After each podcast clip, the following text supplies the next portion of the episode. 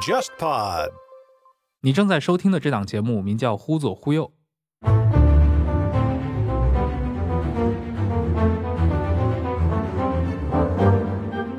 这是一档兴趣广泛的文化沙龙类播客节目，试图为中文播客提供基于经验视角的话题和内容。欢迎你在微信或微博上搜索“忽左忽右”，你会看到一个名为“忽左忽右 Left Right” 的公众号。我会在每一期节目上线后，在公号上发布关于这期节目的延伸阅读材料，并与听众互动，期待你的参与。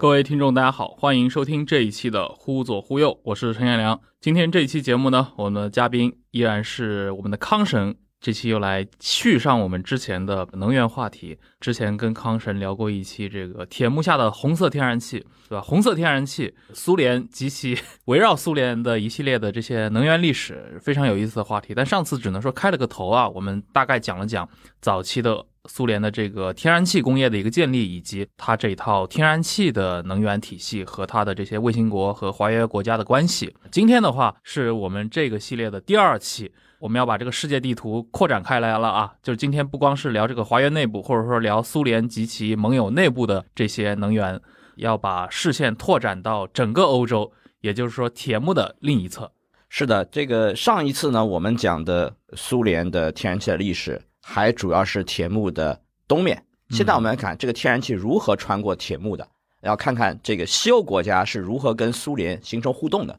这里面呢，就牵涉到一连串的历史，这是一个非常有意思的时代啊。这个故事呢，一定要从一九六二六三年开始讲起。那么一九六二年呢，大家知道最最重要的事件是古巴导弹危机。对，因为这个事件呢，把美苏双方逼到了这个核战争的边缘，啊，甚至于全人类都有毁灭的风险。那么在一九六二年之后呢，美苏两国的关系进入一个相对缓和的时期。他们标志性的事件就是一九六三年。部分禁止核试验条约的签署，当然我们在之前的其他节目里面也讲过，这个核试验的部分禁止，它是一个具有很强烈遏制中国核计划色彩的这样一个美苏双方的协议。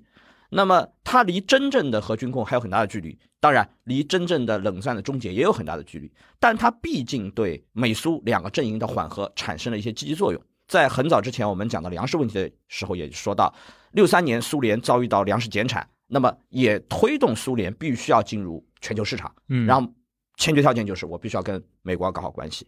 那么很快，肯尼迪就遇刺了。林登·约翰逊上台之后不久，就以东京湾事件为借口发动了越南战争啊，其实是个扩大越南战争，因为越南战争从艾森豪威尔到肯尼迪都在越南有军事行动，只不过从一个特种战争到了林登·约翰逊时期，变成了一个大规模的局部战争。对那么看上去这段缓和的时期是不长的，但是任何的这样一种缓和契机都足以让离苏联非常近的西欧国家去伸出手去。准确的说，两方面都有想法。为什么这样讲呢？从西欧的角度来看，经历过战后头十五年的这个恢复，欧洲的经济其实已经有了很大的发展。在这个过程当中呢，西欧国家又开始发现能源问题越来越成为经济进一步成长的。这样一个瓶颈，西欧国家开始想寻找一些清洁的能源。那么天然气当时认为是一个非常好的、优于煤炭的这样一个燃料的来源。正巧当时欧洲也开始发现一些本地的天然气资源，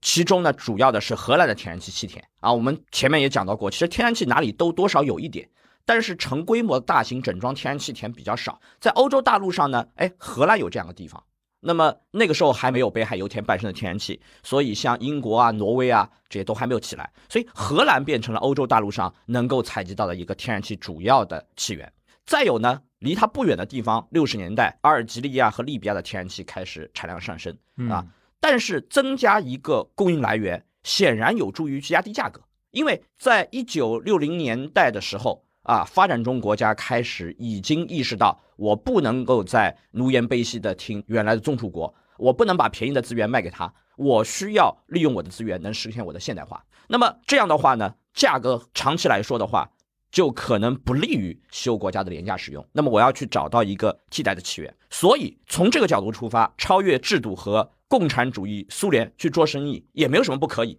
这个我认为就是资本主义某种的逐利性啊，我们也可以认为是一种灵活性。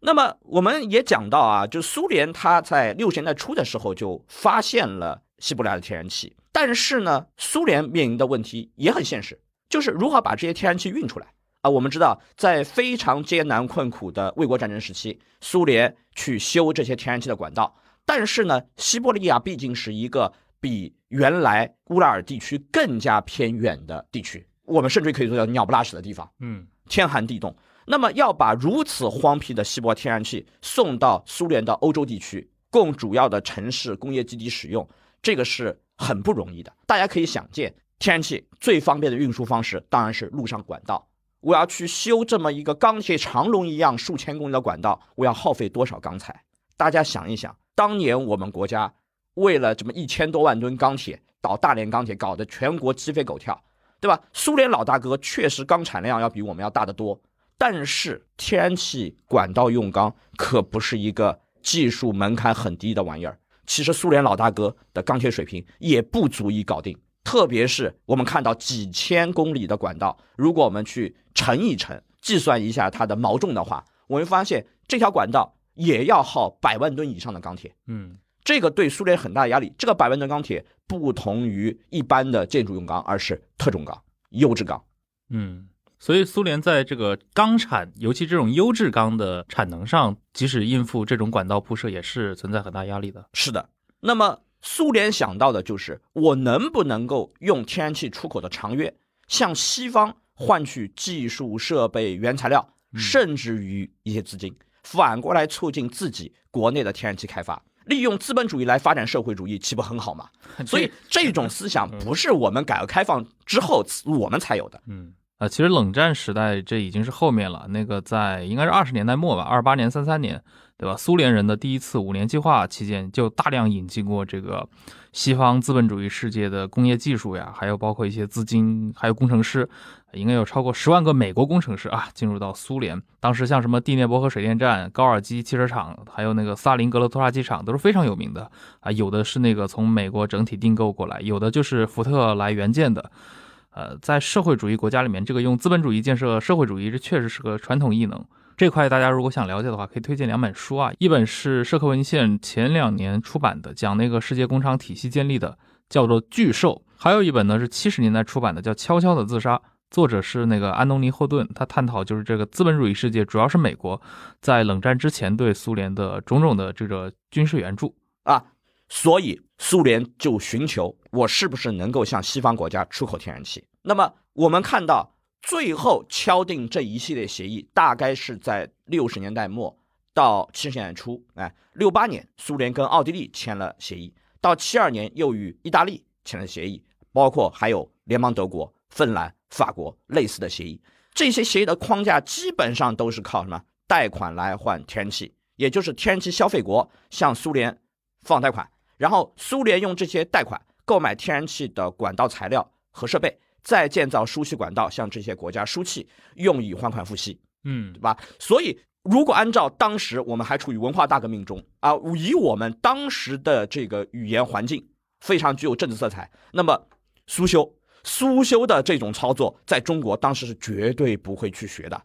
思路转变肯定还要再过很多时间，要到改革开放之后，对不对？嗯。那么苏联呢，利用这种手段，在经济上的确是可以解决一些现实问题的。讲了这些以后，有一个因素必须得一提，因为六十年代实际上是战后布雷登森林体系或者美元霸权开始逐步瓦解的阶段。但是苏联呢，又是一个缺美元的国家，因为冷战，所以呢，如果跟欧洲国家能够形成这种贸易的话，我是可以不依赖于美元。哎，我形成我的互相之间的交换，那么这样的话，对于苏联的国际收支是有好处的。哎，我们知道最早的时候，马歇尔计划提出是想把苏联拉进来的，但苏联没有应，对吧？而后面冷战又开始了，所以苏联的国际收支环境是很差的。再加上他要大笔的用硬通货在国际市场购买粮食，所以这样有什么不好呢？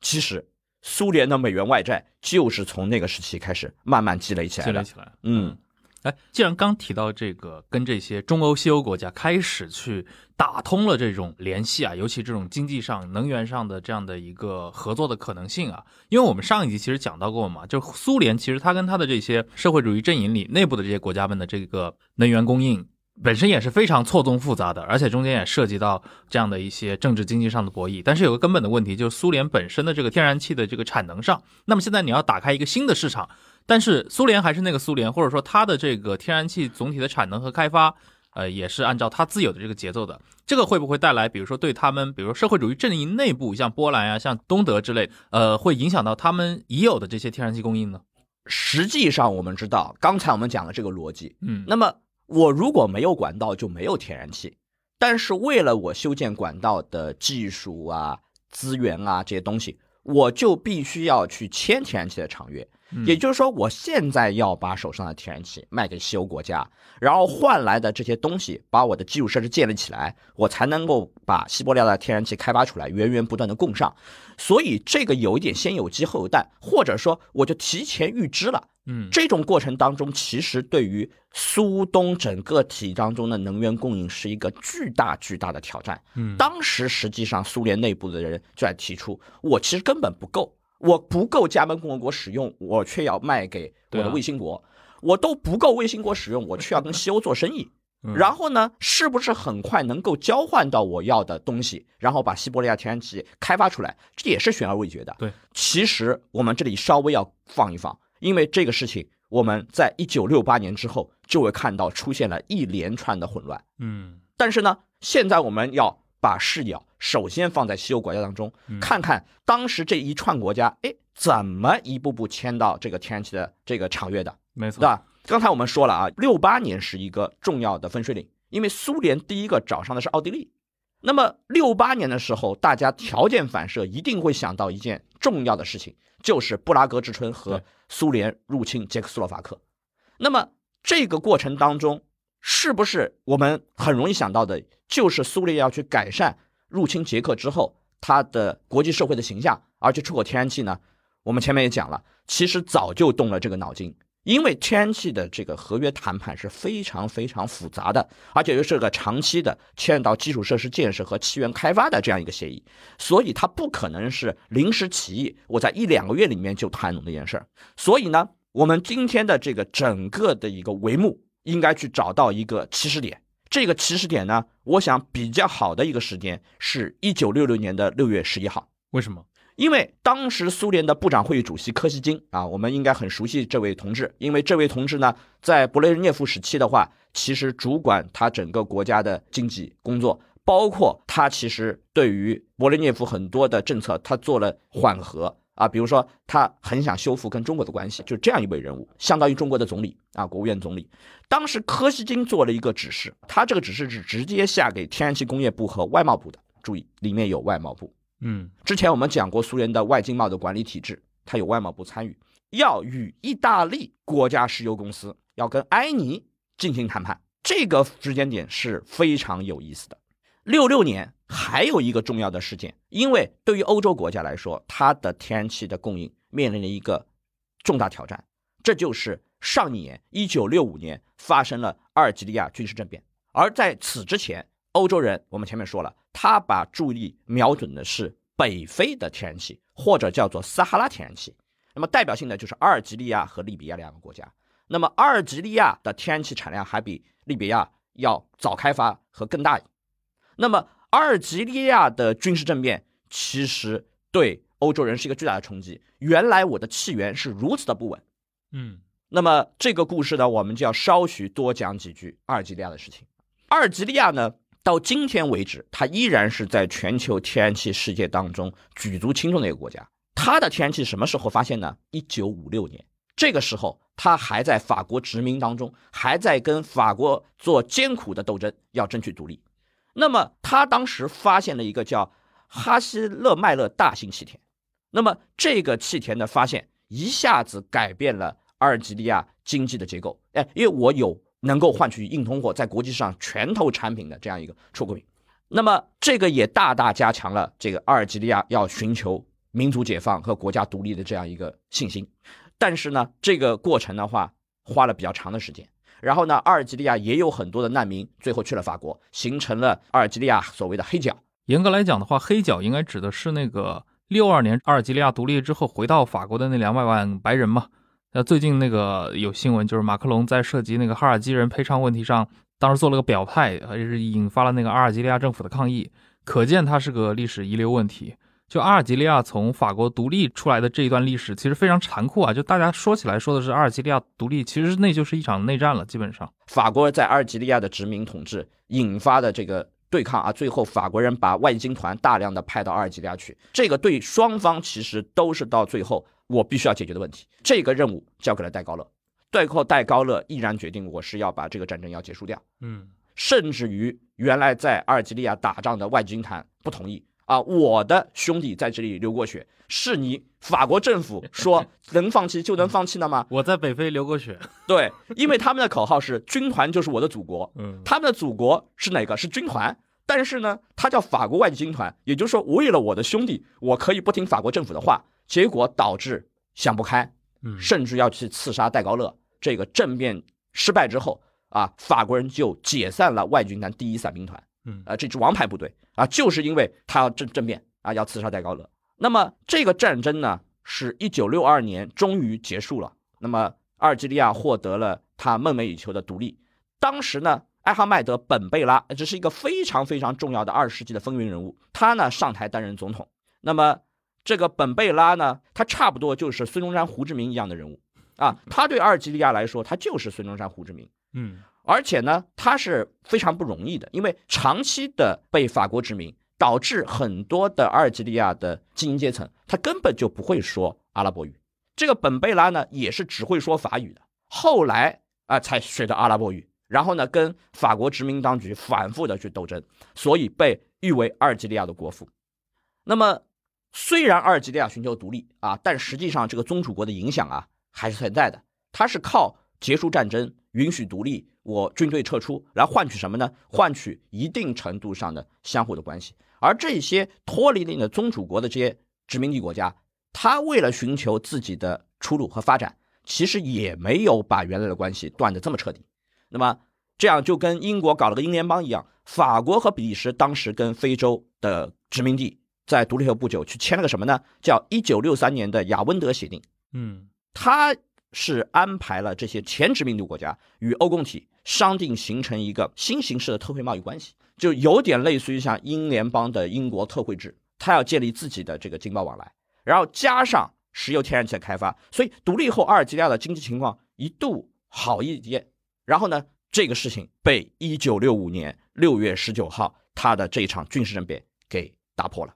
为什么当时会出现这种情况？哎，我们知道这种经历反复的。斗争，特别是武装斗争，才获得民族解放和国家独立的地方，军队往往在社会生活和政治斗争当中扮演了非常特殊和重要的地位。其实阿尔及利亚也是这样的。那么，独立战争时期的参谋长，这个叫胡阿里布麦丁，这位军事长官啊，他呢在军队当中发动了一场迅速和不流血的政变，他推翻了本贝拉的这个总统。那么新上台的自然是军政府了。他做的事情就是解散国民议会啊，那就没有民主了。然后终止宪法啊，这个宪法指的是一九六三年的宪法。然后组建革命国家委员会，这个是非洲政变的老套路了。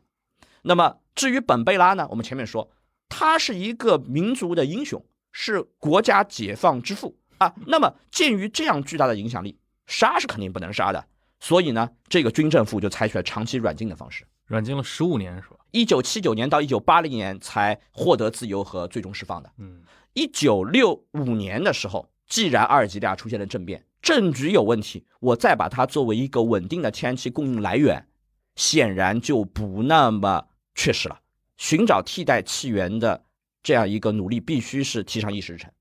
那么，能不能从利比亚来获得天然气呢？哎，理论上来说，利比亚也是油气资源非常丰富的一个北非国家，特别是对于意大利来说，哎，利比亚又是尤其有特殊的意义。嗯，因为它曾经是意大利的殖民地。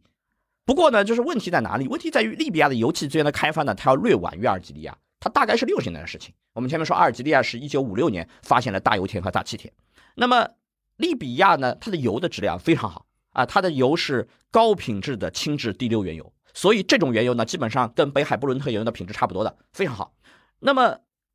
那么对意大利来说呢，意大利除了气源问题，他还在想，如果说自己的话能够成为欧洲天然气的枢纽的话，哎，他要提高在欧盟当中的话语权，这个将是提高话语权的一个非常重要的手段。对，那么意迪亚是有呃，意大利是有自己的私心的。那么意大利的私心来自于哪里呢？我们就看看欧洲共同体怎么发起成立的。欧洲共同体起源于煤钢联盟，煤钢联盟呢是法德主导的，再加上法德之间还有这个比利时呃比利时、卢森堡嗯啊这些国家。那么意大利呢，相对来说是煤钢联盟当中的配角，它的煤钢的体量也比不上法国跟德国，可能比比利时、卢森堡呃也没有强哪里去啊。那么到原子能方面啊，我们知道欧洲共同体后面向原子能方面发展啊，签了这个原子能条约。那么法国和德国由于它技术水平比较高，所以它也处于这个合作的领导地位。那么意大利是靠边站的。如果说意大利能够就近控制北非的天然气的气源，同时呢把天然气管道哎尽可能往我的领土上修，那么它将拥有分配欧洲气源的权利。我们知道卡住了管道，卡住了枢纽，其实我就具有分配资源的先天性的优势。嗯那么这个就是意大利想在欧共体当中突出自己地位，然后以谋求哎自己更大的国家利益的这种体现。这个时候呢，意大利怎么考虑？苏联呢有一条向它的加盟共和国和苏东集团输送天然气的管道，当时已经修完了，这个叫做叫联盟天然气管道。意大利呢希望这条管道能够向西延伸，穿越巴尔干半岛北部。巴尔干半岛的话，当时主要部分在一个国家里面，今天已经分裂出了很多国家，这就是南斯拉夫南斯拉夫。嗯那么巴尔干岛北部是南斯拉夫的哪里呢？是斯洛文尼亚。斯洛文尼亚是正好在南斯拉夫跟意大利的交界的这个位置上面。然后呢，如果说我们讲这条管道能够从匈牙利接到巴尔干，从斯洛文尼亚的这块地方进入意大利，那么它的位置正好是位于意大利的北部。我们知道，意大利北部罗马首都地区和南方它的西西里和萨丁岛，它的经济情况、它的社会面貌差别非常非常大。它的经济的重心是在北面的，嗯啊，也就是波河平原。那么，如果天然气能够横穿意大利北部，然后抵达波河平原的话，这个会让意大利的工业得到非常重要的能源。这个气源可以直接为意大利的工业发展服务。那么，意大利肯定是梦寐以求的。这个是意大利的想的第一个小九九，还不止于此。我刚才说的，意大利是想把这些天然气变成自己的可控的资源，所以要变成天然气的枢纽。那么下一步什么呀？下一步就是拿了这个气向法国南方送，那么从而构成泛欧天然气管道的主干啊。所以意大利这个野心真的是当时是不小的。嗯这个过程当中，意大利有这样的设想。那么苏联其实对这个想法也进行了深入的考虑。为什么呢？我们知道，呃，二战结束后不久，其实南斯拉夫就跟苏联闹掰了。但是呢，苏联从地缘政治考量，包括它的民族性考量，它是不希望巴尔干半岛啊、最后话不受自己控制的。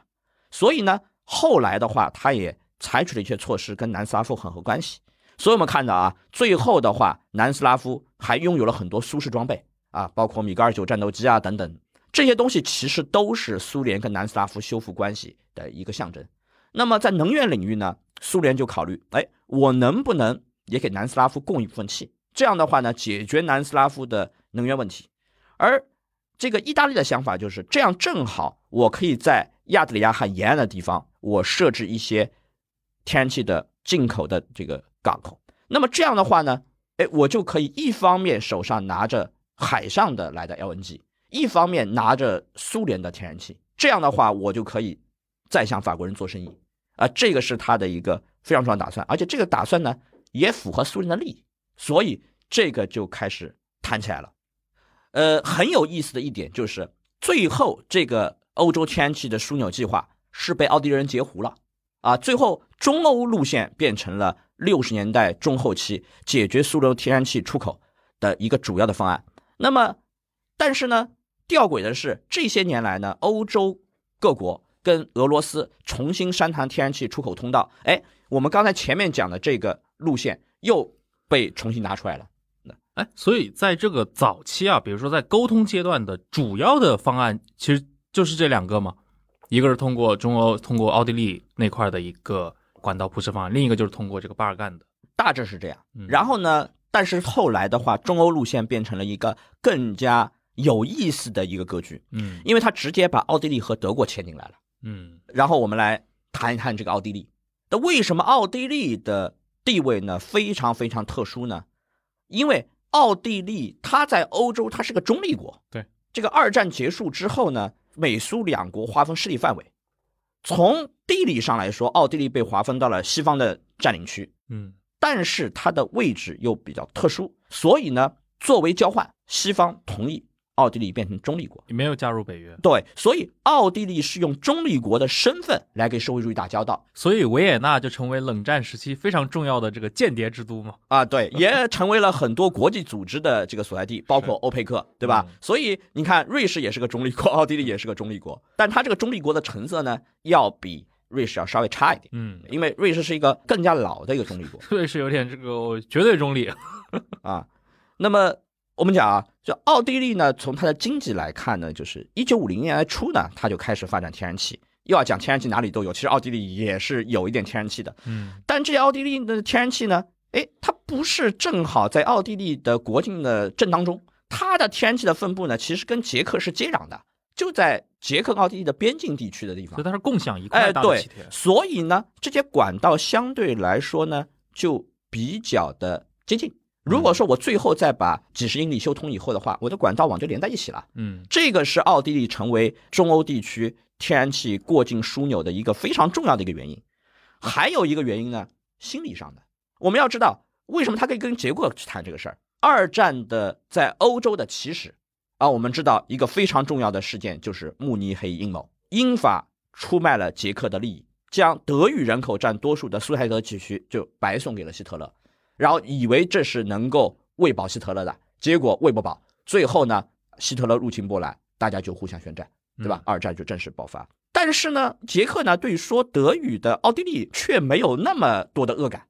那这个事情是你纳粹德国干的，德国跟奥地利最后分了，对吧？然后呢，奥地利还是这个人畜无害，对吧？所以我跟奥地利谈没有问题，我跟德国谈，且不说历史上的纠结，光是两个德国的问题就已经够烦了。嗯所以说呢，我可以跟奥地利谈，这个就是为什么奥地利它占据一个得天独厚的条件，而且它的中立国地位帮了它的大忙。因为意大利毕竟是北约的成员国，毕竟是美国的盟国，所以谈判就非常缓慢。哎，奥地利就在这个地方它截胡了。所以从苏联的角度上来说，你从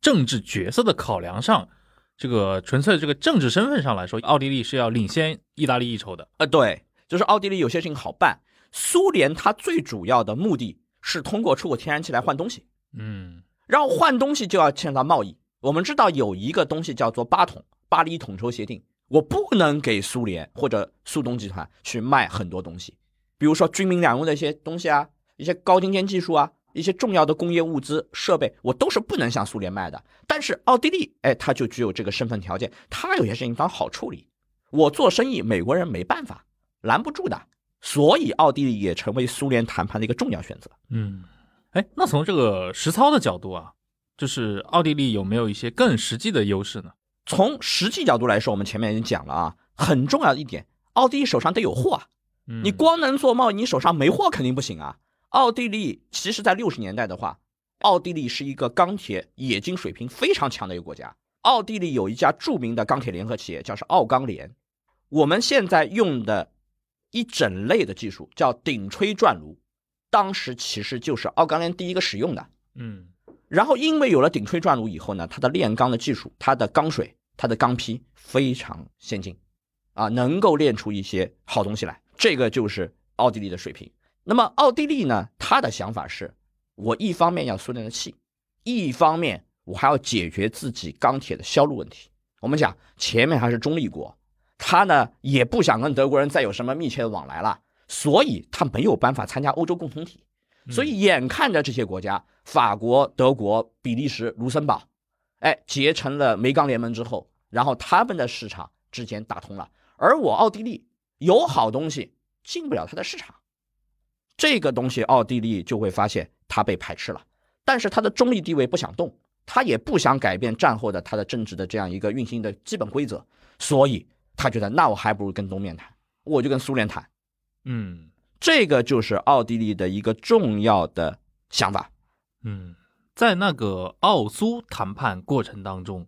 你比如说对于德国来说，比如西德政府，他们会对这个事情有一些特别的感受吗？是这样的，在这个西德方面，眼看着苏联呢，其实有这个意向，其实是有人动了心的。这个动了心呢，就是巴伐利亚。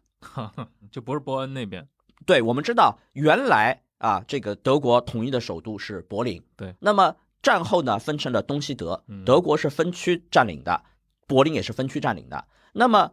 德国宪法上的首都西德还是柏林，但是它叫政府暂驻波恩。对，然后它的金融中心在法兰克福。嗯。然后呢，巴伐利亚在南面。这个过程当中，我们看到地理上的卫士关系是一个非常重要的因素，因为巴伐利亚它要发展经济，它需要天然气的资源，而如果说我从天然资源是从荷兰那边过来的，那就是莱茵兰，呃，鲁尔工业区先拿，嗯。然后呢，它会被德国国内最大的天然气的供应商，也就是鲁尔天然气牢牢卡住。那巴伐利亚不愿意这样，因为讲德语的国国家原来都是一些邦国，对它互相之间的这个小九九非常多。巴伐利亚人从他骨子里面，他就不想去听波恩的，嗯啊、他原来有德意志第二帝国的时候，他就不怎么想听普鲁士的，这个是有历史的渊源的。所以从巴伐利亚的角度，他是能够接受这个管道从奥地利过来的这个方案的吗？这个是他的一个期望的方案，甚至于说比啊、呃从这个荷兰过来要嗯。相对来说更好，嗯。因为呢，他也知道自己如果说更加靠近的七元的上游，对自己是有好处的，嗯。而且呢，他宁可是从奥地利那边过境来拿，他也比从鲁尔那边再分一些气源过来要更好。嗯。啊，这个跟德国整个的经济地理是有很大的关系。啊，我们就看看德国的话，北面啊，因为有几条大河，所以话有非常大的平原，比较适合经济发展。然后呢，南方多山地，所以呢本身从地理条件上也不大适合。宗教上，南方天主教占主导，那北方呢，新教路德宗占主导。北方柏林为中心的普鲁士啊，那是帝国的支柱，对吧？嗯其他呢，再包括一些自治城市，其实中世纪有的，你像这个汉堡这样的汉萨同盟的城市，呃，经济上占有一些重要的地位。然后鲁尔工业区是后发的，对吧？大量的新罗西部的工业城市，比如像像埃森这样迅速崛起。然后这样一看，南方巴伐利亚除了保留了一些德意志传统文化，它的经济上面就要弱很多。嗯啊，而巴伐利亚身在德国，哎，他认为我有所不同。问题在于说，我要发展经济，特别是重工业啊，我需要有能源。那巴伐利亚本地它是有山，但它不是山西啊，它的化石能源是比较少的，不像鲁尔工业区大量的煤矿。所以这种情况下，巴伐利亚寻找能源的心就非常迫切，但是他又不想仰人鼻息去听波恩的，就跟以前去听柏林的一样，所以他要自己想办法。嗯所以呢，他呢一开始是没有考虑到苏联的天然气的。他一听说过意大利很想要搞欧洲天然气的枢纽，特别是在亚得里亚海的沿岸去做 LNG 的接收港，他想，哎，我是不是能修条管道，从亚得里亚海海边一路穿过阿尔卑斯山，修到西德境内？这样的话，它用起来也很方便，对吧？虽然工程有点浩大。还有一种方法呢，我也别烦了，我直接去找苏联人。这种事情呢，你听上去呢，就有点像，哎，去年到今年闹得非常不可开交的中国跟澳大利亚的关系。嗯中国跟澳大利亚的关系闹成今天这个样子，来源于前几年跟维多利亚州签了一个“一带一路”的谅解备忘录，联邦的这个政府总理莫里森反对。啊，这个可以给听众多说两句，就是那个一八年的时候，维多利亚州政府，这澳大利亚的一个地方州政府跟中国的发改委签署了一带一路的备忘录啊，主要内容就是引进中资，然后中资公司可以在澳大利亚竞标一些工程项目，当然还有其他各种合作。但是后来澳大利亚的这个执政党，这个自由党政府紧接着就推出了一个法案，这个叫《外交安排政策法》。之后呢，就宣布取消了这个维多利亚州政府跟这个中国发改委之间的这个“一带一路”备忘录啊，当时闹得非常不愉快。这个类比倒确实非常形象啊，就是当年西德政府对巴伐利亚州政府的态度也是类似的吗？巴伐利亚这样搞了，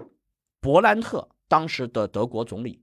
他的政府是支持这样搞的，而这个就要去谈到德国在六十年代中后期，它的外交政策发生了一次重要的改变。这个就是勃兰特的新东方政策。我们之前讲过很多二战的遗留问题，其实二战最大的遗留问题在欧洲就是东西的问题，嗯，然后里面还包括柏林问题。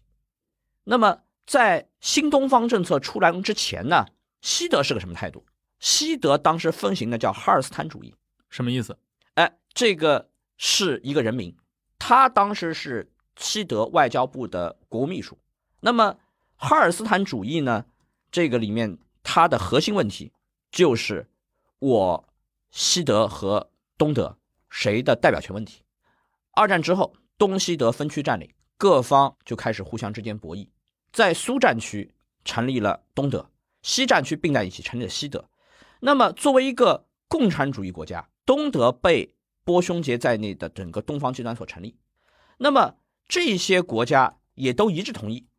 如果在西德正式承认东德主权之前，我们就不会跟西德去建立正常的外交关系。我先承认东德可以，但是西德暂缓承认。如果说你西德不承认东德，我也就不承认你西德。这个是当时一个非常重要的一个纠结。那么西德的政府总理阿登纳，他采取的政策是向美国为首的西方一边倒，联邦德国也就是西德。对东西德国都具有单一的代表权，嗯，他的主张就是未来我们是要合并的，然后呢，我西德才是正说。那么西德既然不承认东德，自然也就不承认东德东部它的新边界，特别是奥德河尼斯河的新边界，因为我们之前反复强调，这条边界是跟整个东欧地区边界重新划分是有关系的。然后你动了这个，你其他地方不动，那么就有国家要受损失。所以最后的结果是，整个东欧的边境都向西去推了。那么这条新边界呢，是让德国牺牲的。但是你在苏东体系下，东德对此没有发言权，或者东德只能够承认。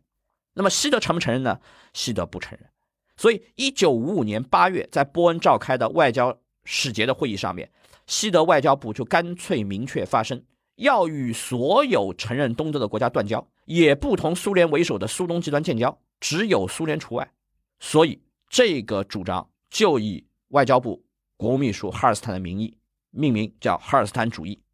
那么这个里面呢，也不是说他们没有意识到这个立场实际上是有问题的。阿登纳就说过这样的话，他说：“我们依赖出口贸易，否则我们就活不下去。只有当我们不仅提供好的货物。”而且推行一种明智的外交政策时，我们才会有出口贸易。他明白的，其实经济哎是根本，政治是要为经济服务的。你经济没有就没有民生，我活都活不下去，更何谈这些事情呢？但是呢，如果说你不承认奥德和尼斯河边界，这个问题很严重的。这意味着西德不仅要求两德统一，而且要求恢复德国故土。那你中欧这些国家遭受纳粹德国欺负的，这怎么跟你谈？这个时候，二战结束才十年而已啊。嗯，从一九四五年到一九五五年，那么如果东德他接受奥德和尼斯河边界，我东德就会受到很大的动摇。哎，让出去是你让出去的，对吧？但是呢，在东德又不可能不牺牲领土主权，叫息事宁人，对吧？而且呢，他会留下一个你是苏联统治下的傀儡政权的这种印象。嗯，尴尬的是两边，现在也没好哪里去。而且这种不正常的关系，两个德国并存，让两个德国都没有办法加入联合国，因为双方都存在大量的国家，我互相之间不承认。这种状况下，你怎么能够加入入这个联合国这个二战之后最大的国家间的国际组织？那么阿登纳政府的这个强硬政策呢，让东西德的紧张关系没有办法缓和，然后柏林每每就成为了这个爆点。这个就是一九六年的柏林危机，几乎一夜之间，柏林墙就被建立起来。然后德国人民呢又非常渴望和平，经历两次大战，他觉得这个和平来的如此之不易。这种民意基础下，阿登纳所属的基民盟，他的支持率哎就开始逐步下降。虽然他自己的政绩总体来说是非常不错的，嗯而且推动了欧洲共同体的建立，但是到一九六一年联邦大选的时候，社民党的席位开始快速增加，当时他已经拿下了一百九十席，占到全部议席的百分之四十。再高一点，这个政府就要换人了。那么六五年，前面讲到六五六六年是一个非常重要的时间关头，也就是苏联开始跟意大利谈天气的时候。而德国在干嘛呢？嗯六五年大选，嗯社民党的席位增加到了二百零二席，所以呢，这一个选举的结果使得这个右翼保守政党的组合没有办法阻隔。嗯因为我即使构成了保守联盟，我都没有办法达到半数，那么最后这个政府还是必须得建立的，不能悬空嘛。六六年的十二月，最后形成了这样一个格局，就是由基民盟党籍的巴登符腾堡州总理库尔特基辛格出任联邦总理，然后组成与社民党的联合政府。然后明眼人一看，问题出在哪里？问题出在阿登纳政府的外交政策上。然后我换马搞了联合政府，联合政府呢，总体名义上还是保守派的，但是这个保守派呢是搞外交的，他对于原来的外交政策是有反思的。然后呢，其他的内阁的席位就一定要照顾左翼的立场，特别是选票已经达到非常高水平的社民党。嗯就是在这样一种联合政府的状态下，内阁当中外交部长就很重要了。伯兰特他出任了副总理兼外交部长，给了他机会，然后去推动整个西德外交政策的调整。嗯这个就是新东方政策推出之前德国国内的这样一个纷争，里面有几个东西我们要回顾一下它跟天然气的关系。本身巴伐利亚他想拉巴登符腾堡，然后因为巴登符腾堡那边有一家对德国影响非常重要的企业，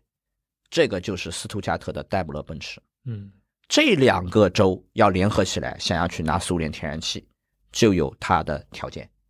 然后呢，政府又开始出现了新的变化，它的这个政策能不能受到波恩的同意，就有了门路。那么回过来，我们去讲这个政治。现在社民党占据了外长职位，德国的外交政策要出现重大变化，当时已经是明眼人都看出来的一个趋势了。一九六七年二月份的时候，伯兰特在欧洲委员会上发表了一个讲话，他说：“这个德国啊，我们未来要成为沟通东西方的一个桥梁。桥梁人一出，就为他整个外交政策奠定了一种新的基调和氛围，就不像原来那么剑拔弩张了。继而，社民党拥有单独阻隔的这个能力之后，勃兰特成了联邦德国的总理，他就开始进一步阐释这个政策，变成了叫新东方政策。其实，这个新东方政策也是在东西方美苏两个大国开始有缓和倾向的过程当中，嗯苏联有缓和的这个意图，然后美国呢也有这个意图。参议院外交委员会有篇报告说，为了促进苏联制度和社会主义集团内部的演变，应该提倡与共产主义社会进行最广泛的接触。嗯然后德国怎么加戏的？到六三年，德国外交部计划司司长艾贡巴尔就提出叫以接近求演变。我们再翻译一下，那就是和平演变。武器库里面有了这些东西，最后我一换马，我要否定前任的政策，我这东西一一都会出笼。伯兰特呢，他本来是在野党领袖，一旦上台了之后呢，设计政策的这个艾贡巴尔就成了他的头号幕僚，整个外交政策的变化就开始了。然后呢，从具体的策略上来说，伯兰特和艾贡巴尔玩的也是很溜的，因为刚开始还是基民盟跟社民党的联合政府，所以他考虑我第一步也要保证这个政策能推起来，我要维持住政府的稳定性。联合政府先天上具有不稳定性。当时基辛格做德国总理的时候啊，我们认为他应该是个过渡人物，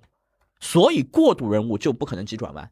这条线就卡在叫边界问题，就是仍然不承认战后的边界的合法性。但是已经开放，就是说我可以把这问题搁置，去谈建交问题，双方承认的问题，啊，所以那么当勃兰特和埃贡巴尔上台之后，他们的选择就是我去找跟德国都没有共同边界的国家，我先打开突破口。他选择了罗马尼亚，那么这样就可以把新边界的问题避而不谈，而且罗马尼亚也比较少那些陈年巴古董的。历史上的纠结，罗马尼亚呢？二战期间实际上是纳粹德国的一个仆从国，嗯，所以呢，这种观感就没有那么差了。再有，在苏东阵营当中，哎，罗马尼亚也是属于小心思比较多的一个卫星国，他在很多事情上谈起来可以少点顾忌。这个就是为什么，哎，勃兰特跟埃贡巴尔要把罗马尼亚作为新东方政策推行的第一个着眼点。苏联呢知道了东德和其他这个苏联卫星国的这个倾向之后呢，专门在一九六七年二月份的时候啊，召开了一次华沙会议，然后参会的有西德、波兰还有捷克。那么在这个会议上呢，苏联呢为东西德还有这个东西方的缓和呢设置了一些条件，然后呢顺着这个思路，东德就提出了所谓的乌布利希主义。这个乌布利希主义呢。是个什么样的大致的框架？就是东西方缓和，还有这个与西德发展关系，它必须要有前提。这个前提就是在国际法上承认东德，不能把东德的国际地位往死角里面逼，你得有它的在国际社会当中的生存空间。然后要承认中东欧现有的边界，也就是说，东德开始主动的去提边界问题。嗯，在你西德还犹豫的过程当中，我首先先把这东西定下来。然后呢，对于捷克。要宣布慕尼黑协定无效，这个一九六七年华沙会议，它的基础是六四年的苏德条约，以这个条约为基础，跟波兰、捷克、匈牙利、保加利亚，然后就开始签署双边的友好同盟互助条约。嗯，这样的话，最终在国家层面上，而不是执政党层面上，东德和这些国家的关系最终确立下来。到此为止，党和国的这个问题。东欧国家算是掰扯好了。那么，其实在这之前，东德以外的苏东阵营各国，我们讲啊，原来是一元化的，后来变成了我互相之间可以有些相互关系。然后，其实在这之前，苏东阵营当中各国都已经相互签署了类似的条约，东德算是晚的了。然后呢，这样一来，东德就提高了在华约组织当中的地位。然后呢，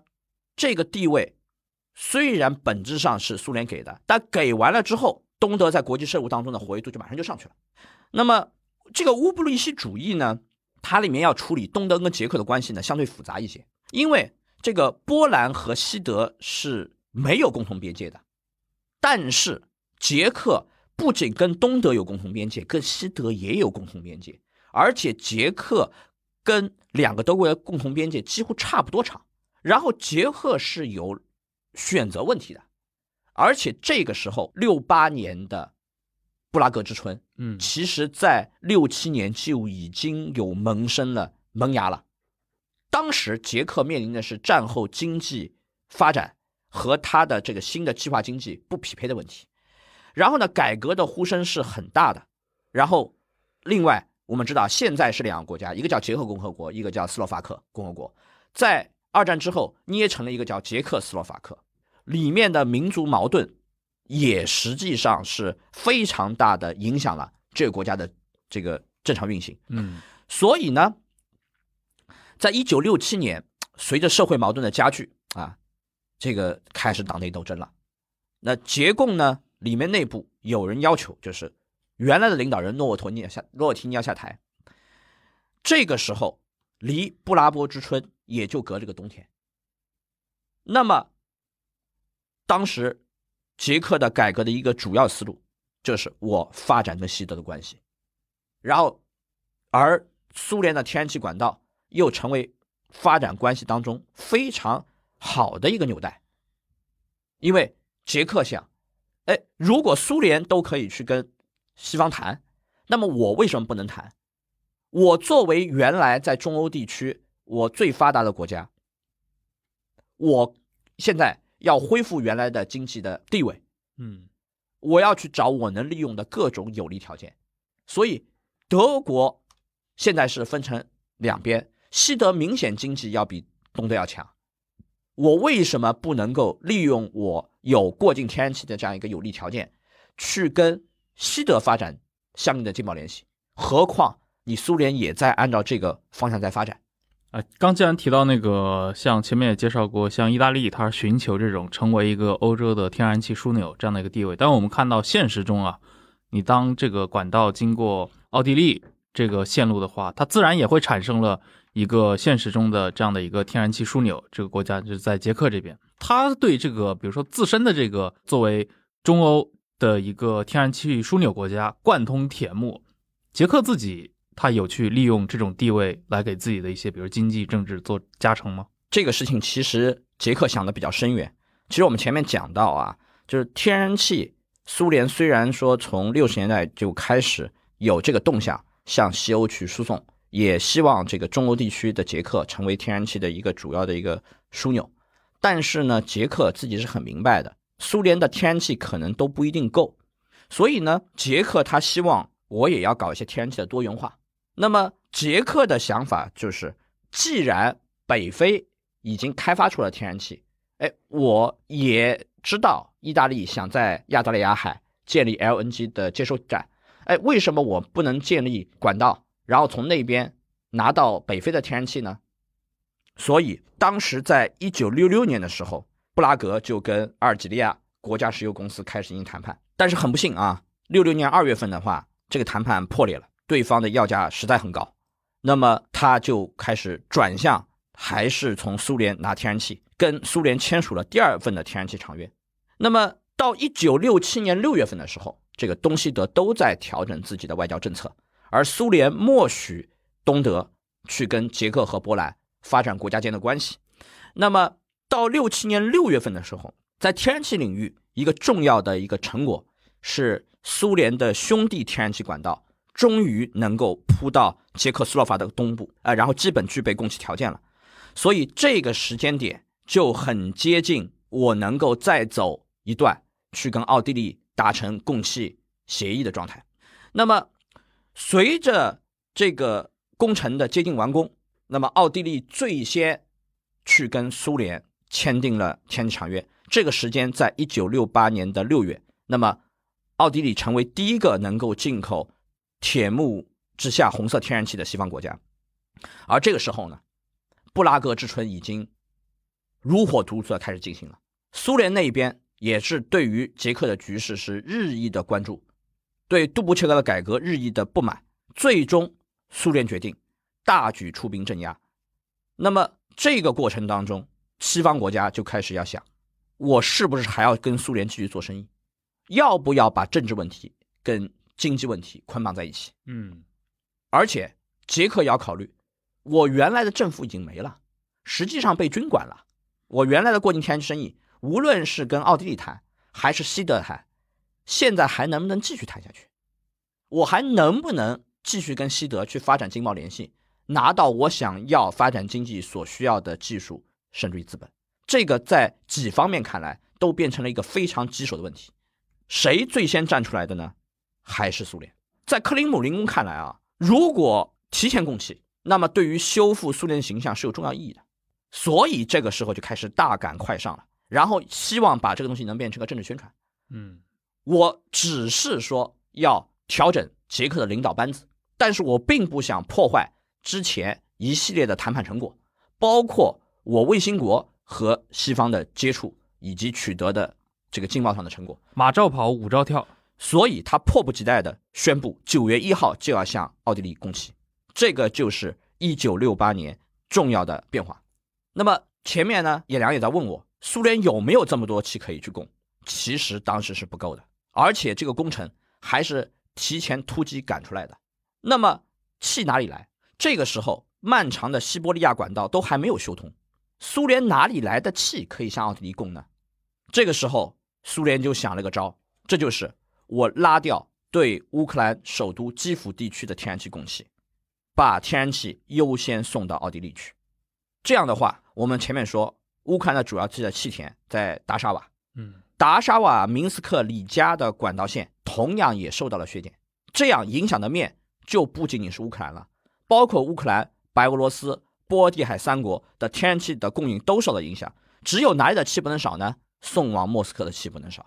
嗯，这样一来，显然在苏联的加盟共和国之间就形成了矛盾。在苏联的工业体系当中，乌克兰的比重相当重，嗯，但不代表波罗的海三国就不重要。所以，当这个天然气向波罗的海送气被削减量的时候，必然会对当地的经济产生非常大的影响。然后，整个苏联它的计划经济建立在物质平衡表体系当中去，显然这个体系已经没有办法维持平衡。然后，它的内循环、外循环都被玩脱了。嗯，对外要履约，但是没有气；对内我必须牺牲局部来保我的出口端，也就是说，内循环必须向外循环服务，而这个工业受到了损失。尤其出现问题的是，天然气不仅是一个燃料动力来源，还是重要的化工原料。苏联被迫拉掉一部分像化肥这样的民生工业，然后来满足出口气的重要意义。那么这样一来的话，从某种角度来看，他的得和失就很难估量了。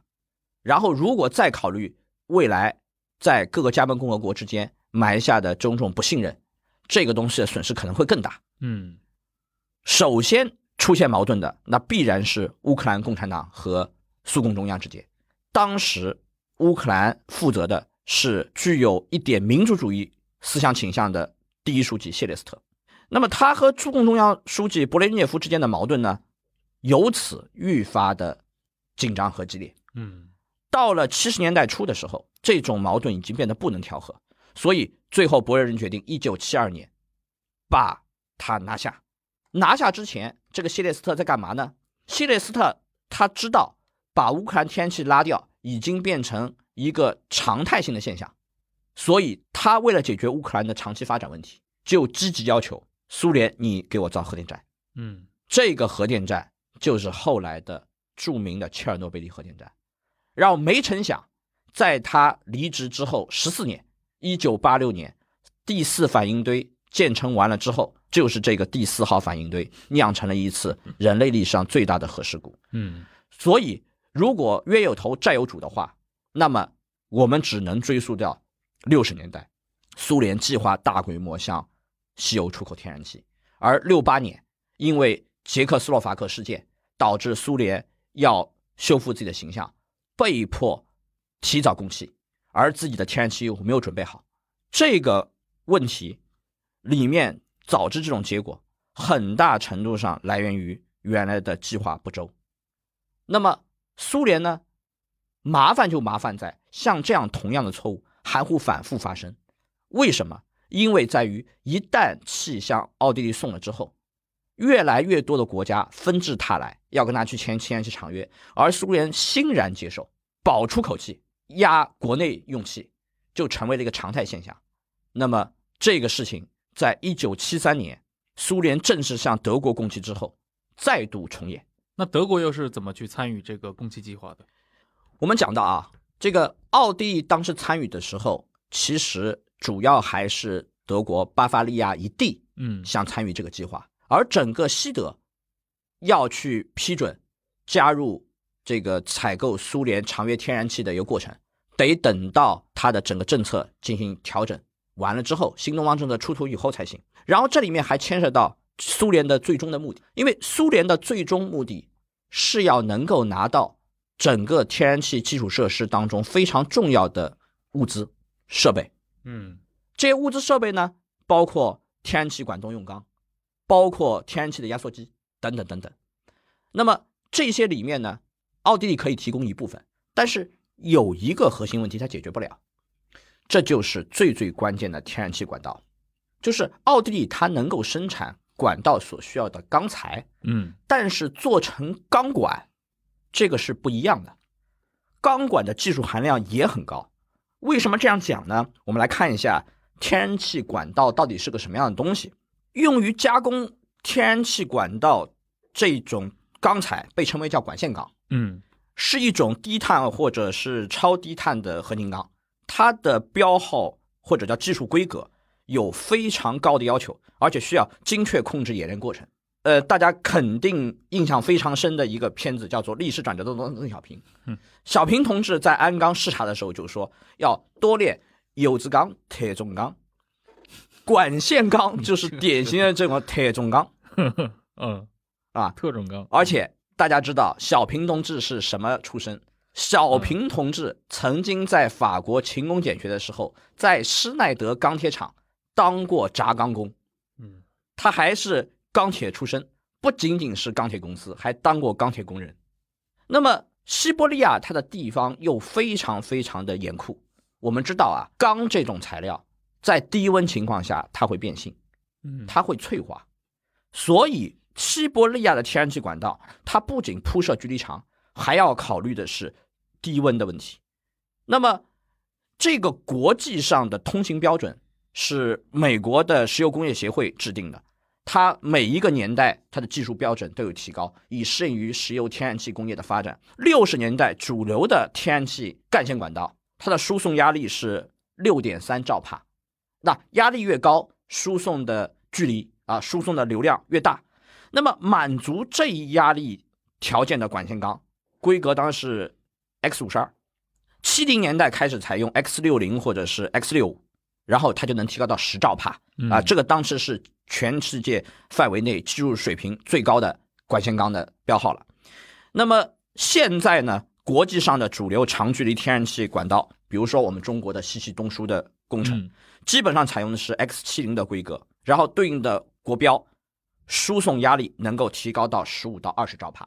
只有这样的管线钢，才能满足长距离大流量送气的要求。然后呢，部分的分段，呃，因为它的特殊的要求，可能会采用更高的规格。那么这种钢材是不容易获得的。嗯然后要把这种钢材变成管道就更麻烦。西伯利亚天然气是一个非常大的气田，然后呢，你要把这些天然气送出来，然后分送到各个国家、各个地区、各个城市，然后呢，你的主干线当然口径越大越好。可是这个钢管怎么做出来呢？天然气的这个管道，它的口径有一个比较适合的，大家认为是最优的口径，干线管道在一点四二米，要一千四百二十毫米的直径。嗯大家想一想啊，一千四百二十毫米，如果我们简单乘以三点一四，就知道这个钢管的幅面有多大。那么差不多是四米多。那么它需要在四米五的闸机上才能做出来。四米五的在闸机，在当时绝对是最高技术水平的闸机。嗯像这种生产中厚板的闸线，在整个欧洲范围内也就只有一个，当时在德国杜伊斯堡附近。那么西德能够用这种中厚板生产出来的这个钢管的，主要是两个企业，一个是蒂森，一个是曼内斯曼。那么大家会问了，我们前面说了，奥地利在炼铁炼钢上面水平很高，在轧钢和钢管上面，德国人水平高。德国人哪来的这个水平呢？嗯他作为一个老牌的钢铁强国，除了他的钢铁产量和钢铁技术水平之外，很重要的是，他在黑色冶金装备上水平也非常高。德国有一家企业啊，专门生产轧钢设备，这家企业呢叫做西马克，而且这家西马克跟中国的渊源颇深。大家只要看一看他在中国做的事情，就知道他的技术实力和历史了。他第一次进入中国是二十世纪初搞汉阳铁厂的时候，一九零四年汉阳铁厂的闸线就是这家西马克生产的。一九六零年代，他帮中国建设了太钢，也就是我们现在说的太钢不锈。一九七零年代，又帮我们建造了武钢，也就是现在的宝武集团。一九八零年代，参与了上海宝钢的冷轧和热轧线建设。我们经常说啊，宝钢是成套引进日本技术，是的，但其实的话，在下游它的轧材方面用的不完全是日本技术，也有德国技术。嗯然后后来宝钢总厂建设的四米五和五米的连柱连轧线，也是西马克的技术。这个西马克代表了当时德国的最高技术水平。德国有了这个技术水平，然后能够生产西伯利亚天然气管线所需要的钢材和钢管。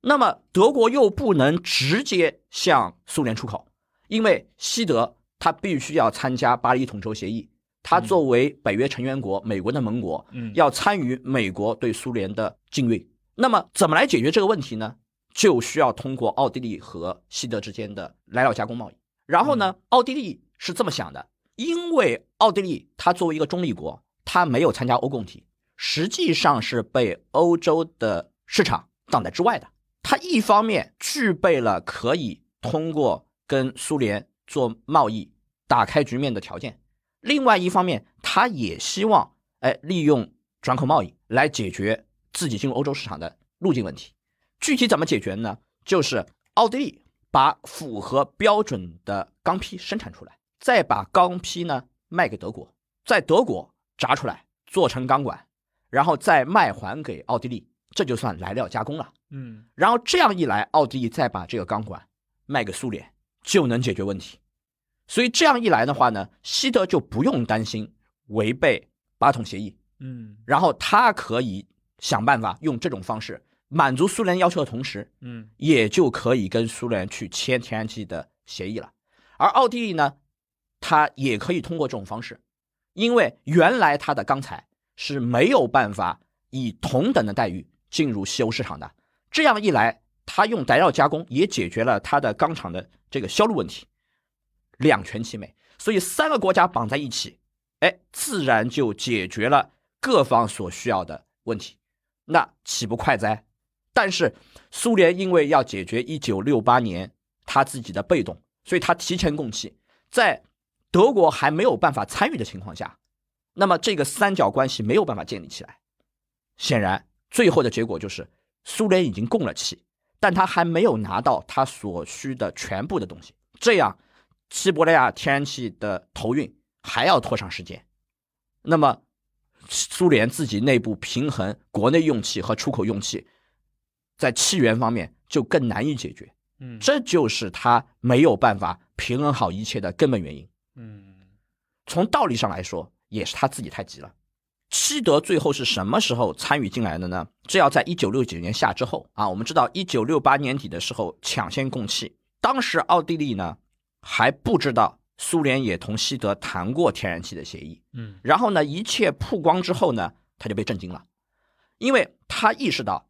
如果说未来也向西德供气，那么奥地利就不能够独占天然气，所以他这个时候要做一些手脚。嗯那么比较重要的东西就是想办法确定天然气管道的走向。啊，如果这个管道是先从我这里过，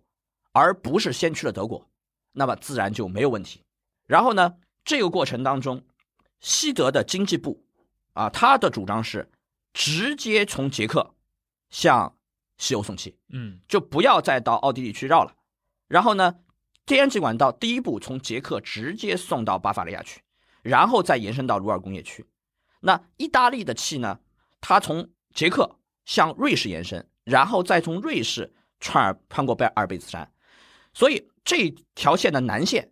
解决了意大利一直渴望这个苏联天然气的这个需要。那么，一九六九年十二月份，意大利确定跟苏联正式签署天然气协定。嗯这个过程当中，匈牙利也掺了一脚，提出匈牙利、南斯拉夫、意大利这条线。那么，为了优先能够获得苏联天然气呢，奥地利需要确保自己的管道通过自己的国土，嗯所以奥地利当时就要跟德国去竞争。最后的解决方案是，他惧怕德国，哎，还是那个小舅舅作祟，他转向跟意大利去合作，双方合建立合资公司，澳方占五十一，一方占四十九，然后呢，两国在输气量上分配是八十五对十五，那么奥地利拿的气是大头，嗯嗯最终西德跟奥地利和苏联这个三角关系构建起来，要等到西德在一九七二年跟苏联签了天然气长约。那么苏联是什么时候开始正式向西德供天然气的呢？要等到一九七三年十月一号。嗯啊，这个比起一九六八年首先向奥地利供气，已经推迟了五年时间。那么原计划的输气主干线，当时其实还没有完工的，这种事情又再度发生了，所以呢，只能动用向捷克送气的这条兄弟线。那么相比之前向奥地利送气，向西德送气显然的政治意义和经济意义还要更大，因为这个西德在政治上的地位特殊，同时经济在欧洲经济当中的体量更大。那么总不能刚供气就因为气不够断气违约吧？所以说呢，为了保证向西德履约，苏联不得不再次削减对乌克兰的供气量。所以在短短五年时间里面，乌克兰两次因为向西欧送气变成了牺牲品。那么七三年这一次供气的影响，因为它的量要比六八年更大，所以它造成的气荒也更严重。那么从十月一号开始供气，乌克兰马上就出现了气量的不足，因为当时的话呢，乌克兰已经要进入这个供暖季了。导致了大范围的供暖不足和电力紧张。那年冬天，苏联的计划委员会把电网的负荷砍到了三分之一。注意啊，这是砍到三分之一，不是砍掉三分之一。那么这样做的必然结果就是人民很生气，后果很严重。所以呢，要保民生就拉工业，很多的工业气就被拉掉了，然后直接导致它的工业经济指标没有完成。然后这个是四季度。正好是冲全年业绩指标的时候，限期的范围呢还扩大到了乌克兰以外，影响到了其他加盟共和国，包括立陶宛的化肥厂都被拉掉原料期。这个情况跟一九六八年如出一辙，然后对来年的农业收成就产生了不良的影响。那么让这件事情啊雪上加霜的还有另外一个重要的事情，这个就是美国跟苏联之间的化肥贸易啊。我们前面讲过，美国跟苏联当中的粮食贸易啊，其实美国跟苏联还有过化肥贸易。我们知道，化肥非常重要的是氮、磷、钾三个主要的肥啊。那么氮肥呢，主要是合成氨啊，磷肥和钾肥呢是跟资源高度相关的两个化肥。嗯，美国跟苏联是怎么做这个化肥买卖呢？这里面就要提到一个重要的人物。呃，我们之后还会反复调这样的人物。我们还是讲这个历史转折中的邓小平。里面呢，这个有一个西方石油公司，他的老板叫哈里斯博士。其实哈里斯博士他是有历史原型的。当时这家公司呢也叫西方石油公司，但是这个老板他实际上叫做哈默博士。嗯，那么这个哈默呢，也确实在列宁时期就开始跟苏联做生意。然后呢，七二年的时候。当时美苏也是在新一轮大缓和的过程当中啊，因为一九七二年尼克松和布列日涅夫签署了反弹道导弹条约，那么美苏的缓和进入一个新的阶段。那么哈默趁此机会开始跟苏联做化肥贸易。这个化肥贸易的基本的思路是，美国向苏联出口磷肥，苏联向美国出口氮肥。那么这样一来一往的话，哈默在里面就可以赚钱了。这个过程当中呢，我们知道啊，如果说苏联拉掉了化肥的原料气，这就意味着化肥产量不足，然后又要去执行它的化肥的双边买卖，这样的话显然是在重蹈天然气的覆辙，对不对？嗯，因为我卖天然气换技术设备，天然气不足；我卖氮肥买磷肥，然后呢弄到氮肥又不足。所以这个问题就变成了非常非常明显的麻烦。我的原初的想法，每每到关键时候就要掉链子，而这个掉链子来自于统筹的适当。所以计划经济有的时候往往是想的很好，做的不那么好。那么在七十年代屡次遭遇天然气气荒之后，嗯啊，那么乌克兰的选择就是大干快上上核电，啊，所以我们在。切尔诺贝利这部片子里面啊，最后一集提到这个事故引发的一个重要原因就是大赶快上，甚至于四号反应堆在测试不足的情况下就强行投产并网发电啊。那么这个东西在历史上都是有渊源的，从根子上来说，它都跟六八年、七三年这个严重的气荒和经常性的能源不足有非常紧密的关系。嗯，那么更重要的是，乌克兰长期处于这样一种跟苏联中央对抗的局面。久而久之，就产生了非常严重的离心倾向，